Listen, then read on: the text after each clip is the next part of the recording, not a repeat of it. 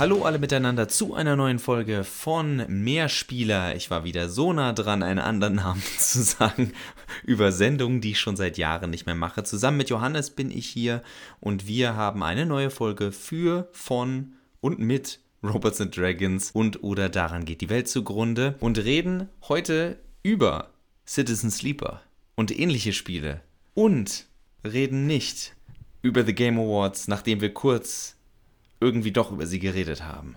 Max, was hast du von den Game Awards gesehen? Trailer. Ja, ich auch. Ich habe ich hab mir eine irgendwie Trailer-Zusammenfassung und ich habe tatsächlich über diese, ich habe durchgeskippt. Ich habe durchgeskippt über die Ankündigung, über das Gelaber vorher und ich habe auch teilweise über, durch die Spielszenen geskippt. Wenn ich sehe, das ist irgendwie ein neuer Hero-Shooter gewesen oder sowas, skip, skip, skip, skip, skip. Ich kann es dir nicht verdenken. Ich fand cool, also weil ich ja gerne nochmal so zwei Minütchen über dieses Thema Awards, weil es, weil es jeden, jedes Jahr halt wieder, ne, alle Jahre wieder kommt, so ähnlich wie Weihnachten. Der ehrlichste The Game Award Award ist doch im Endeffekt der Award für Most Hyped. Also für ein Spiel, das im Grunde noch nicht raus ist. Das ist, finde ich, der ehrlichste Award. Also damit herzlichen Glückwunsch Final Fantasy VII Rebirth. Der, der einzige aussagekräftige Award, den es gibt in einer Awardshow, die im Endeffekt existiert, damit Sponsoren Geld zahlen und wir Werbung für Videospiele, die es noch nicht gibt, machen können. Und ja, der Rest ist halt, wir müssen kurz so tun, als hätten wir das jetzt alles gespielt oder hätten wir eine Meinung zu den Spielen, die im letzten Jahr rausgekommen sind. Und ich finde das, äh, ich das nur deswegen ein bisschen schade, auch wenn ich ihn jetzt, ich will ihn gar nicht unter den Bus werfen. Ich bin nur auf das Thema gekommen, weil ich das neueste Video von Nopi, guckt es euch gerne an, bei YouTube gesehen habe der das Thema so aufgenommen hat und dann das einfach mal selbst so durchgerattert ist. Das ist auch ein angenehmes Thema, das kann man dann einfach mal so runterbügeln am Ende des Jahres. So, brr, es gibt keine Themen, aber dann kann man sich ja selbst äußern, okay, was von diesen Spielen finde ich ja nicht gut oder welche Spiele würde ich in so Fällen nominieren. Alles schön und gut, wenn in meinen Augen nur diese ganzen Kategorien nicht völliger Schwachsinn weiterhin wären. Also äh, ohne, ohne über die ganzen, wir haben fünf verschiedene E-Sport-Kategorien, einfach nur, weil wir genug Leute schmieren müssen. Oder die zumindest deren Ego, finde ich es weiterhin schade, dass, äh, ja, dass es sowas wie Best Indie Game gibt. Und ich meine, wir reden heute über ein Spiel wie Citizen Sleeper und ich denke mir, jetzt vergleich mal ein Citizen Sleeper und ein Hollow Knight. Die sind dann am Ende beide ein Indie-Game und ich denke mir, das ist so wie wenn du jemanden sagst, ja, magst du jetzt Schach oder Fußball? Hä? Wo, wo, kommt der Vergleich her? Wie kommst du. Handball und Fußball, ich würde es noch verstehen, dass wir da in der direkten Konkurrenz stehen. Sind ja beides Ballsportarten, weißt du? Ja, also, und wenn man Schach als Ballsportart betreibt, dann macht man irgendwas falsch. Also, ich meine, es gibt ja auch Boxschach, ne? Aber ähm, das ist. ist das mit Uwe Boll? Nein. ah, nee, das war Journalistenboxen. Genau, also ich habe auch eigentlich nur, wie gesagt, die Trailer gesehen, durchgeskippt. Mein persönlich, also generell, ich finde diese Idee einen Preis für das beste Irgendwas zu verleihen eines Jahres äh, in, in Jahren in einem Medium, wo so extrem viele Spiele rauskommen. Ich meine, ne, ganz kurz, ganz, ganz kurz. Wir, wir, wollten nicht über die Game Awards reden, aber wir nehmen uns das jedes vor, äh, Jahr vor und machen es trotzdem. Und ich möchte nur ganz eine Sache ganz kurz sagen. Die Game Awards kann man sehr gut vergleichen einfach mit den Oscars. Bei den Oscars haben wir aber das Ding, das ist der Preis der amerikanischen US-amerikanischen Filmindustrie. Das heißt, die haben einen riesigen Output, aber es geht nur um ein Land, nämlich die USA. Und halt bester ausländischer Film, aber der muss ja auch in den USA gelaufen sein und so weiter und so fort. So. Aber The Game Awards wollen halt einfach alle Spiele der ganzen Welt irgendwie küren. Und nee, Leute. Das, also erstens geht das nicht. Und zweitens ist es halt auch dann völlig blödsinnig, weil die Spielerinnenschaften so unterschiedlich sind, weil die, die kulturellen Voraussetzungen alle so unterschiedlich sind und mir geht dieses, mir geht sowieso dieses beste X, beste da, hier Liste, da, das müsst, müsst ihr gespielt haben, geht mir so auf den Zeiger, wirklich. Mach doch einfach, weißt du, ich habe im Jahr irgendwie, wie viele Spiele erscheinen da? 2000, 5000, keine Ahnung. Spielt doch einfach das, worauf ihr Bock habt. Und da wäre mein, da wäre mein Positiv-Einwand, nicht für The Game Awards, aber für das Konzept von, ich verstehe, dass du sagst mit diesem Beste, das finde ich jetzt auch, muss man nicht so, ist im Endeffekt aber für mich Semantik, muss man jetzt nicht so vermitteln, aber ich meine, dafür hören Leute ja im Endeffekt hoffentlich auch sowas wie unseren Podcast oder auch viele andere Games-Podcasts, weil man sagt, vielleicht hat der Max ja irgendwas, was mich interessieren könnte. Vielleicht hat Johannes was gespielt, was mich interessieren könnte. Und ich liebäugel, leider war ich wegen Krankheit jetzt lange raus, ich liebäugel ja damit, dass Johannes und ich regelmäßig auch wieder Episoden machen über Spiel XY, das mir in letzter Zeit einfach wieder durch den Kopf gespuckt ist. Also mein Award sozusagen, wenn ich so ein Heini wäre, wäre für die Kategorie Spiel, das mir in den letzten drei Monaten am meisten durch den Kopf gespukt ist. Die Nominierten. Das ist ja im Endeffekt das, was wir ganz oft tun in Gesprächen untereinander mit Freunden oder auch in einem Podcast, wenn man sagt, du, ich habe in letzter Zeit mal wieder XY gezockt. Oh, das hat so viel Spaß gemacht. Ich habe da schon ewig dran gedacht, aber er hatte keine Zeit wegen Kind, Arbeit, was weiß ich, Krankheit. Dann erzählt man einfach davon. Und ich glaube, es ist, also vielleicht stört ja Johannes dich auch dieses ganze Zeremonielle, worauf ich auch verzichten könnte. Was ich halt schade finde, ist genau das, was du sagst. Dadurch, dass sowas wie Game Awards dann versuchen, die ganze Welt abzudecken, wissen wir, es geht unglaublich viel verloren. Weil das Interessante für mich auch früher bei sowas wie Oscars, als ich jünger war, als das Internet auch noch nicht ganz so explodiert ist und jeder alles eh schon wusste, weil er die Wiki-Synopsis gelesen hat, ist dieses, mir ist gar nicht so wichtig, wer gewinnt, sondern ich finde die Liste an Filmen interessant und informiere mich dann über diese Filme und schaue, vielleicht ist da was Interessantes dabei. Natürlich, wenn man ein bisschen experimenteller ist oder mehr Zeit hat oder geduldiger ist, dann schaut man lieber, was so in Cannes läuft oder Berlinale, wo die Auswahl wieder ein bisschen breiter gefächert ist oder ein bisschen europäischer ist, ein bisschen asiatischer, je nachdem, auf welches Filmfestival man geht. Toronto wäre so das nordamerikanische Ding, glaube ich, wenn man ein bisschen offener guckt. Und das ist das, wo ich durchaus den, den Wert sehen würde weiterhin für so etwas wie The Game Awards. Ne? The Game Awards sind halt genau diese Form von super kommerziell, super aufgeblasenes AAA-Genudel, wo ich mir denke, ich kenne all diese Spiele eh schon, weil ich 5000 Trailer auf YouTube unfreiwillig gesehen habe. Und das ist ein bisschen schade. Und dann kann man sich halt tatsächlich selbst heute noch hinstellen und sagen, Citizen Sleeper, was für ein Geheimtipp. Das ist kein Geheimtipp. Dieses Spiel hat tatsächlich relativ viel Aufmerksamkeit bekommen. Das hat nämlich Preise und Aufmerksamkeit bei selbst solchen großen Sachen bekommen. Das ist dann halt, wenn wir heute über sowas wie Citizen Sleeper sprechen, muss uns klar sein, dieses Spiel gehört fast schon zu den 3%. Den 3% der Spielen, die tatsächlich von einer Masse gespielt werden man muss sagen, ich bin auf Citizen Sleeper ja gekommen, weil ich diese, diese Kolumne, ähm, den Spieleüberblick äh, für das Science-Fiction-Jahrbuch schreibe. Schleichwerbung. Jetzt, äh, ja, Schleichwerbung, weil es jetzt äh, vor ein paar Monaten erschienen. Äh, Science-Fiction-Jahrbuch 2023. Aber immer noch zu haben. Hirnkost Verlag, kauft es euch. Kostet auch nur ein 20 oder sowas. Für ähm, 5000 D-Mark. Jedenfalls äh, war das tatsächlich so letztes Jahr von den ganzen Spielen, die ich dafür gespielt habe, das, was was mir irgendwie hängen geblieben ist im Kopf. Vor allen Dingen, weil ich bin ja kein Riesenfan von so Visual Novels, weil ich, auch wenn ich Rollenspiele mag, tatsächlich das Lesen am Bildschirm von langen Texten nicht so geil finde. Aber Citizen Sleeper hat das für mich gut verpackt tatsächlich und hat für mich auch genug interessante Entscheidungen reingearbeitet, die nicht die Story betreffen, lustigerweise, sondern halt das Core-Gameplay, wenn wir so will, dass es mich wirklich irgendwie gefesselt hat. Ich habe, glaube ich, das ist eines der wenigen Spiele, die ich, wo ich zwei, drei Anläufe irgendwie ge genommen habe, um verschiedene Sachen auszuprobieren. Das passiert bei mir mit der Zeit, die ich habe, nicht oft. Aber das ist auch so ein Aspekt, Zeit. Max, was fandest du denn daran interessant oder eben nicht interessant? Also für alle Leute, die das nicht gespielt haben, ganz Ja, stimmt. Kurz, worum geht's eigentlich? Ich will, ich will, worum geht's eigentlich? man ist auf einer Raumstation, ohne zu viel zu verraten, das ist direkt der Anfang. Man ist nicht mehr in seinem eigenen Körper, man ist in einem synthetischen Körper und äh, so ein bisschen aber auch auf der Flucht.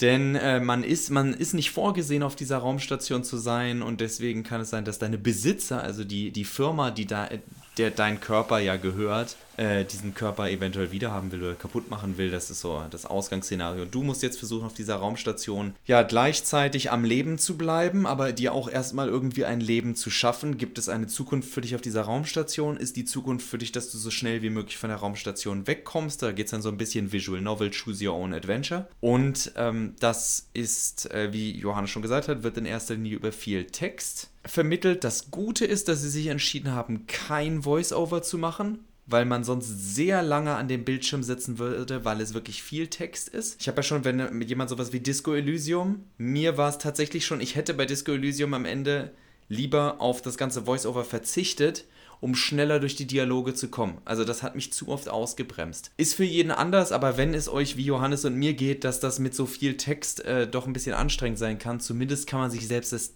Tempo raussuchen und ich rede jetzt mal für mich, ich behaupte, Johannes hat es dann aber auch einfach mal gemacht.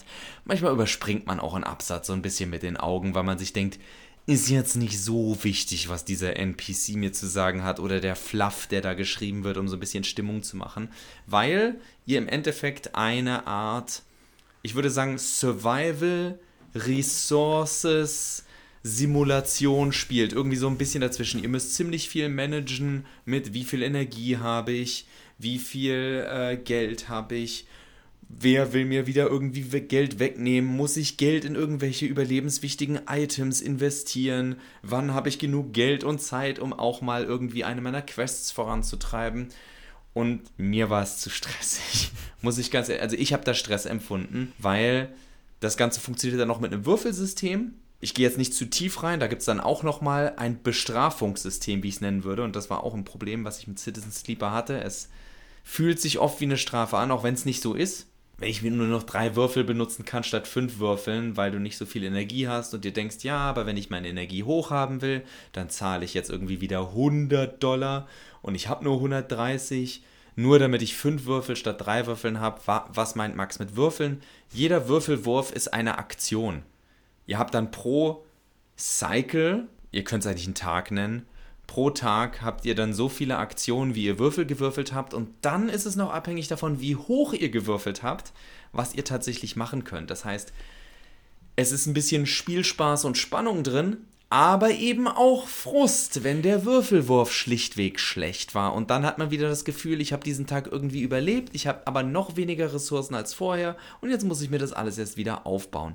Und das war für mich schwierig in einem Spiel, das gleichzeitig eine Visual Novel sein wollte, weil ich das Gefühl hatte, ich kann die Story gerade nicht weiter erleben, weil ich zu sehr mit ähm, dem, ja, dem Managing aufgehalten worden bin. Das ist ein Problem von dem Spiel, das man am Anfang hat. Ne? Man, weil man, es tun sich sehr viele Möglichkeiten am Anfang auf und man hat halt weder genug Zeit noch Geld noch Energie, wirklich in alles irgendwie so ein bisschen rein zu investieren. Ich finde dieses Problem, was du mit dem Zufall hast, das find, empfinde ich als nicht ganz so gravierend, weil die Würfelzahlen ja feststehen. Ne? Also es gibt von 1 bis 5, äh, 1 bis 6 gehen die Würfelzahlen und man hat irgendwie zwischen je nachdem, wie hoch der Energiefaktor ist, zwischen, weiß ich nicht, 1 und 5 Würfel zur Verfügung für diesen Cycle, diesen Tag. Wenn ich halt mit einer 6 irgendwo eine Aktion auslöse, dann hat die 100% positive positiven Erfolg. Ja? Wenn ich aber äh, irgendwo mit einer 3 oder mit einer 4 eben eine Aktion auslöse, dann kann es zu 50% positiv, zu 50% negativ, zu 50%, nee, da sind wir bei 125, äh, 150%. Ja, also dann kann es zu einem Drittel positiv, zu einem Drittel negativ und äh, zur Hälfte irgendwie, nee, ist auch ein Drittel. Ich bin nicht gut 25, in Mathe. 25, ja, Viertel, ja. Viertel, Hälfte. Ich weiß nicht mehr ganz genau, wie es war, ne? Aber, aber doch, dann kann es halt. war mit Viertel, Viertel, ja, Hälfte. Viertel. Aber kann es auch neutrale Ergebnisse geben. Also ich finde, dadurch kann man das auch so ein bisschen managen. Aber ja, es ist hauptsächlich so ein, so ein Erzähl- und ein Time-Management-Spiel. Aber ich finde, das greift alles relativ gut ineinander, finde ich. Und vor allen Dingen finde ich diese Story einfach naja, noch nicht mal so wirklich interessant, weil sie manchmal auch ein bisschen vorhersehbar ist und es gibt, so wie ich das gesehen habe, keine harten Enden. Also es gibt eine Möglichkeit auf ein hartes Ende, wo du dann halt wirklich, wo dann Game Over einfach ist. Aber es gibt, es, es werden immer Sachen irgendwie so ein bisschen weiter erzählt, wenn man eben diese, diese Aktionen auslöst und damit bestimmte Zähler halt erhöht. Und ähm, ja, ich hatte, wie gesagt, das Gefühl, dass das eigentlich ganz gut ineinander greift und nebenbei auch noch eine schöne Geschichte erzählt. Eine Geschichte nämlich, die sich um die Menschen, die Bewohner dreht und nicht so wirklich um irgendwie das große Ganze. Ne? Also ich bin ja kein Fan von so wirklich epischen Sachen, wo es dann die eine Heldin gibt oder den einen Helden oder von mir aus auch eine Heldengruppe, die dann die Welt rettet oder sowas. Das finde ich mittlerweile echt anstrengend weil man das überall einfach sieht. Es geht immer um alles und damit geht es auch immer um nichts so wirklich. Und gerade bei Citizen Sleeper geht es nicht darum, die Station zu retten oder sowas, sondern halt deine eigene, dir eine eigene Perspektive zu erarbeiten. Und das finde ich schön. Also man wird auch so in die Politik dieser, dieser Station mit, mit reingenommen durch ein, zwei Quests oder Storystränge. Aber ja, es geht nie jetzt darum, das, das Ende des Universums abzuwenden oder sowas. Also das Setting ist auch tatsächlich das, was mir dann am besten gefallen hat.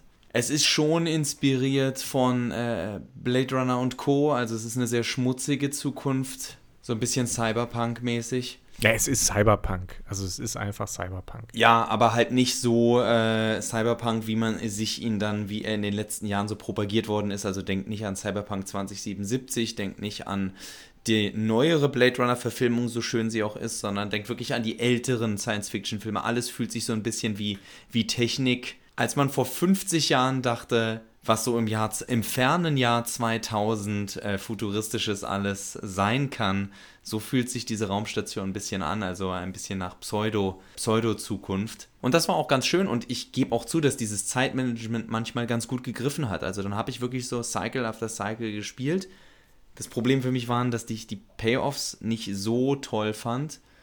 Und dass ich halt, wie gesagt, manchmal auch das Gefühl hatte, dass die Cycle mich gebremst haben, indem dass die Story, also ich wollte die Story gerne weiter erleben, aber meine Würfelwürfe waren so schlecht oder so fehl am Platze, dass ich jetzt gezwungen war, was anderes zu machen. Das Spiel versucht zwar clever zu sein, man kann nämlich auch hacken und fürs Hacken braucht man eher schlechte Würfe. Das heißt, dann kann man, man kann immer was anfangen mit seinen Würfen. Aber es ist halt schon so, dass das Spiel sagt, ach so, du wolltest jetzt hier diese Erzählung weitersehen? Nee. Jetzt musst du hacken. Alles andere wäre Blödsinn.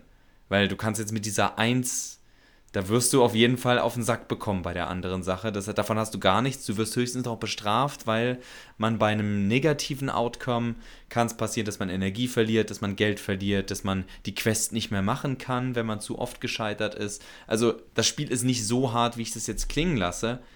Aber bei jemandem wie mir äh, passiert dann schon relativ viel im Kopf von, oh, und ich habe so wenig Kontrolle darüber. Wenn ich wenigstens den Fehler selbst machen würde, aber am Ende ist es eine Glückssache. Das hat mich persönlich ich weiß aber gleichzeitig, dass ich kann mir gut vorstellen, dass dieses Prinzip gerade für jemanden, der dem Glücksspiel ein bisschen näher ist als ich, dass er das durchaus cool findet, diesen Zufall, weil natürlich das Belohnungsprinzip im Gehirn viel größer ist mit Yes, es hat tatsächlich geklappt, obwohl ich nicht damit gerechnet habe. Ja, aber gerade, also ich finde das schön, weil, weil meine Wahrnehmung ist da nicht komplett anders, aber schon sehr anders, weil ich mag eigentlich so Zufallselemente nur in sehr geringen Dosen gerade in, in, ich sag mal, Rollenspielen, Citizen Sleeper ist kein oder bei Rollenspielen XCOM. oder bei XCOM zum Beispiel, genau. Ne? Also es ist halt einfach mega frustrierend, wenn du 90% Chance hast zu treffen und dann haust du halt die 10% daneben so. Und gerade bei Citizen Sleeper habe ich zumindest das Gefühl, ich habe Ne, wenn ich halt schlechte Würfel habe, dann mache ich halt Sachen, die nicht so harte Konsequenzen haben. Also wäre zumindest so meine meine Idee, wie man damit umgehen kann, um eben diesen Zufallsfaktor zu managen. Also ich finde, bei Citizen Sleeper ist das ganz gut managebar.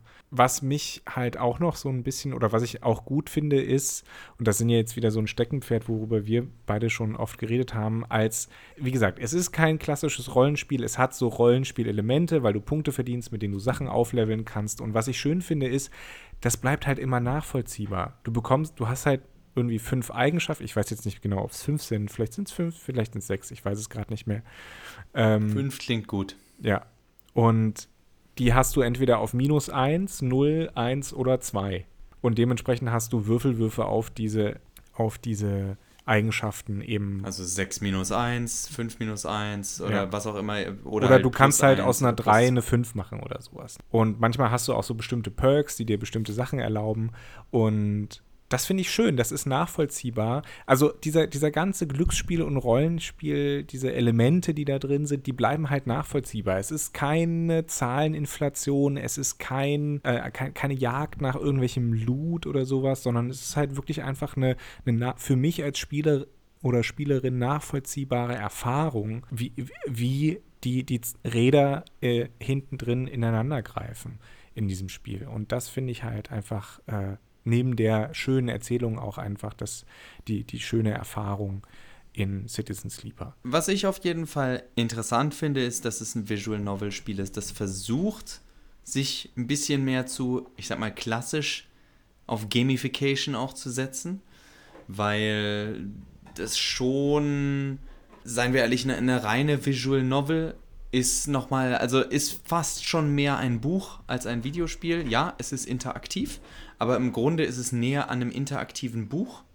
als an einem interaktiven Spiel. Jetzt kann man natürlich über Definitionen streiten. Ich sage nur, ich glaube, die meisten Leute, ähm, denen ich eine Visual Novel vorschlagen würde, bei denen wäre wichtig, dass ich weiß, die lesen gerne. Die haben Spaß am Lesen, die haben Spaß, wenn eine Geschichte, wenn sie vielleicht auch an der Geschichte ein bisschen mitwirken können, aber es ist nicht so, dass sie jetzt sagen, oh, ich brauche zwischendrin auch ein bisschen Gameplay-Abwechslung. Und das ist im Endeffekt ja dieses Zeitmanagement. Also es greift, wie Johannes sagt, auf seine Art ähm, gut ineinander. Also auch wenn es nicht mein Ding ist, es ist genau wie Johannes sagt, es ist nachvollziehbar. Es passt auch zu dem Setting, es passt zu der Geschichte sehr gut. Also wenn da jetzt stattdessen irgendwie so Jump'n'Run-Einlagen wären, das würde bestimmt Spaß machen, ist jetzt aber vielleicht nicht ganz so sinnvoll. Die Frage ist halt für mich immer, die sich mir bei Citizen Sleeper dann gestellt hat, wie, wie, wie kriegt man da ein gutes Gleichgewicht hin? Ich habe dann äh, lustigerweise durch den Kauf habe ich mich, glaube ich, dazu inspiriert gefühlt, dann äh, endlich mal 13 Sentinels Aegis Rim, schrecklicher Titel, von Vanillaware ähm, zu, äh, anzuspielen. Und das ist ganz ähnlich. Das ist auch eine Visual Novel in erster Linie, aber setzt auf klassischeres Gameplay. Also das ist mehr so ein kleiner sagen wir mal, eine, eine Art Tactic-Shooter, den man da macht. Mit viel äh, Mikro- und Makromanagement, der mich dann mehr angesprochen hat, weil es ein schönes, kurzweiliges Spiel ist. Wenn man nicht will, dass es zu, äh, dass es nicht schwer ist, spielt man auf Easy oder auf Normal. Ich habe mir hart eingestellt, weil ich vorher schon gelesen habe, dass das, dass das Gameplay sehr leicht sein soll und ich wollte ein bisschen gefordert werden. Und da ist es natürlich dann aber auch so, dass ich genau weiß, andere Leute spielen dann dieses Spiel und sagen, Max, was für eine Scheiße, ich will, dass die Story weitergeht und jetzt muss ich erst wieder so einen Kampf machen. Also, das ist schon schwierig, wenn du, wenn du ein Spiel hast, das so visual novel-mäßig aufgebaut ist. Wie findet man diesen Mittelweg aus Erzählung und Spiel? Und ich komme wieder zu einer Spielereihe zurück, die von Johannes und von mir viel auf den Sack bekommen hat in den letzten gefühlt 15 Jahren. Und ich werde sie wieder erwähnen, weil ich auch eben wieder an das Studio denken musste. BioWare hat da echt einen guten Mittelweg gefunden. Die, die Spiele sind nicht perfekt, aber was mir halt in Erinnerung bleibt an die BioWare-Spiele, ist nicht das Ganze durch die Gegend laufen und rumgeballer, sondern das hätte man alles rausnehmen können und die Spiele hätten immer noch Spaß gemacht, weil sich fast jedes wichtigere Gespräch angefühlt hat wie ein Minispiel zwar nicht super austariert, weil sobald man hinter die ganze Paragon und äh, Renegade Mist hintergestiegen ist, ist es halt ein bisschen langweilig. Aber ich weiß noch, als ich das erste Mal Mass Effect 2 gespielt habe, jedes Gespräch hat sich irgendwie auch wie ein Spiel angefühlt. Am Anfang. Irgendwann merkst du halt, okay, bei vielen ist es, das sind die optionalen Sachen, die du jetzt nicht unbedingt wissen musst und das sind die wichtigen Sachen. Aber bei einer Visual Novel würde ich mir schon wünschen, dass noch öfter mehr Gesprächs- Möglichkeiten da sind. Selbst wenn das sechs Antwortmöglichkeiten sind und in Wirklichkeit führen drei zu A und drei zu B oder fünf führen zu A und eine führt zu B. So dass da im Endeffekt das Ergebnis nicht komplizierter sein muss, als äh, dass du zwei Antwortmöglichkeiten gibst. Weil das war eine Sache, die ich schade fand bei Citizen Sleeper. Du bekommst oft zwei oder drei Antwortmöglichkeiten und allein schon die Antwortmöglichkeiten machen ziemlich deutlich, dem anderen Charakter ist so egal, was du da jetzt antwortest. Das wird absolut nichts am Verlauf hier ändern. Warum dann überhaupt einbauen? Das, das wäre auch so ziemlich meine größte Kritik an Citizen Sleeper, dass man nicht das Gefühl hat, dass man in den, in den Dialogen wirklich Entscheidungen fällt, ähm, sondern die immer aufs, aufs selbe hinauslaufen, dass ob ich jetzt ruhig bleibe oder irgendwas sage, es macht oft leider keinen Unterschied. Ich habe nicht das Gefühl, da große Entscheidungen zu fällen. Das, das war übrigens immer mein Ding. Fast immer habe ich die Schnauze gehalten. Ja, habe ich. Fast immer einfach nichts gesagt. Habe ich in meinem aktuellen äh, äh, Durch, äh, Durchgang auch. Also wie gesagt, das fand ich, fand ich ein bisschen schade, aber kann ich auch verstehen. Ne? Man, muss, man muss sagen, das Spiel wurde weitestgehend von einer Person gemacht. In Zusammenarbeit mit Leuten, die noch ein bisschen Programmierung übernommen haben, zwei, drei und einem Grafiker. Ähm, und ansonsten ist das eben, wie gesagt, das, das Werk eines Menschen. Und insofern kann ich das versch verschmerzen. Ähm, eine Sache noch, die mir am Herzen liegt, die ich auch sehr toll finde an Citizen Sleeper, im Gegensatz zum Beispiel zu, ich habe es noch nicht gespielt, weil ich Schiss habe vor dem Text, Disco Elysium. Bei Disco Elysium weiß ich, da brauche ich, da brauche ich eine zweistellige An Anzahl an Stunden, ja, um das irgendwie in halbwegs erschöpfend für mich durchzuspielen. Citizen Sleeper ist vorbei nach vier, fünf, sechs Stunden, je nachdem, welche Entscheidung man fällt. Und das ist schön. Das ist, das ist einfach mega entspannt, weil ich weiß, ich kann das jetzt hier eine Stunde spielen, zwei, drei, fünf Cycle durchmachen äh, und dann habe ich ein tolles Spielerlebnis gehabt und habe, habe irgendwie die, diese schöne Syn Synthese, also für mich schöne Synthese aus, aus äh, Spiel und, und Geschichte erlebt. Ja, aber wir sollten langsam zum Schluss kommen. Mein Akku macht nämlich auch schlapp.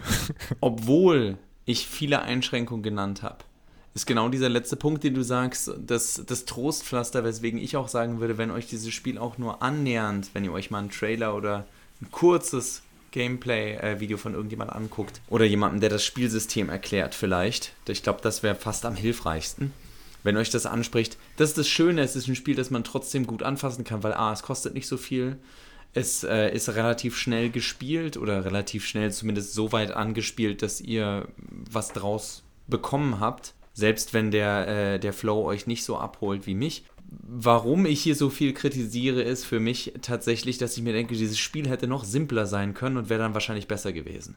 Also ich finde fast schon, es will zu viel, aber äh, es gibt genug Leute, die dann was anderes sagen würden. Ich sage nur diese ganzen Antwortmöglichkeiten. Ich wünschte wirklich, jag mich einfach durch die Geschichte durch oder gib mir tatsächlich eine Antwortmöglichkeit, die was bedeutet. Und zwar, wenn ich hier Ja sage, dann ist das ein Ja, aber schließt einen anderen Storystrang aus. Oder wenn ich hier Nein sage, kann ich hier zwar nicht weitermachen, aber dafür kann ich an einer anderen Seite weitermachen.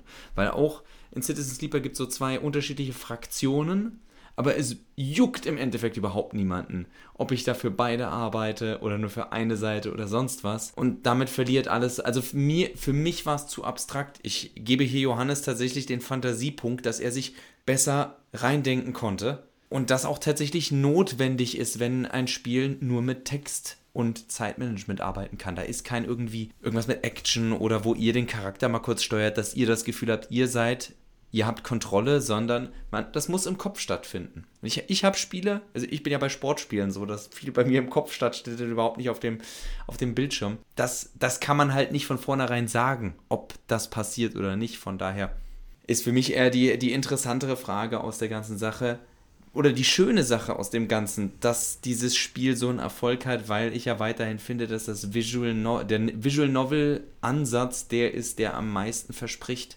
dass man eine interessante Story bekommt und nicht eine Story als Ausrede dafür, dass man nicht wusste, wie man irgendwie das ganze Action-Gameplay, das man sich überlegt hat, oder den Shooter verpacken soll, anstatt dass man einfach sagt, mach doch einfach ein Spiel, dann lass die Story einfach weg. Oder dass man halt eine tolle, interessante Story hat, aber ständig von irgendwelchen dummen Rätseln aufgehalten wird. Siehe Adventure-Spiele, die es ja auch in der Form jetzt ja gar nicht mehr so, so in der Form gibt. Aber das äh, Beschreien wir es nicht. Wer weiß, was OD von Hideo Kojima für ein Spiel wird. Ja, Vielleicht weiß, wird es ein Adventure mit Rätseln. Und in diesem Sinne verabschieden wir uns. Vielen Dank fürs Zuhören. Die Musik von Glory of Joanne. Ich bin Max. Das bei mir war äh, Johannes, hallo, das ist mein Name und äh, tatsächlich wurde ja auch schon Citizen Sleeper 2 angekündigt. Vielleicht machen wir dann also in zwei, drei Jahren nochmal eine Folge dazu und schauen, ob unsere Wünsche ähm, bezüglich des Spiels äh, erhört wurden. So, und jetzt auf Wiederhören. Und die nächste Episode kommt dann auch hoffentlich nicht erst in zwei, drei Jahren. Tschüss.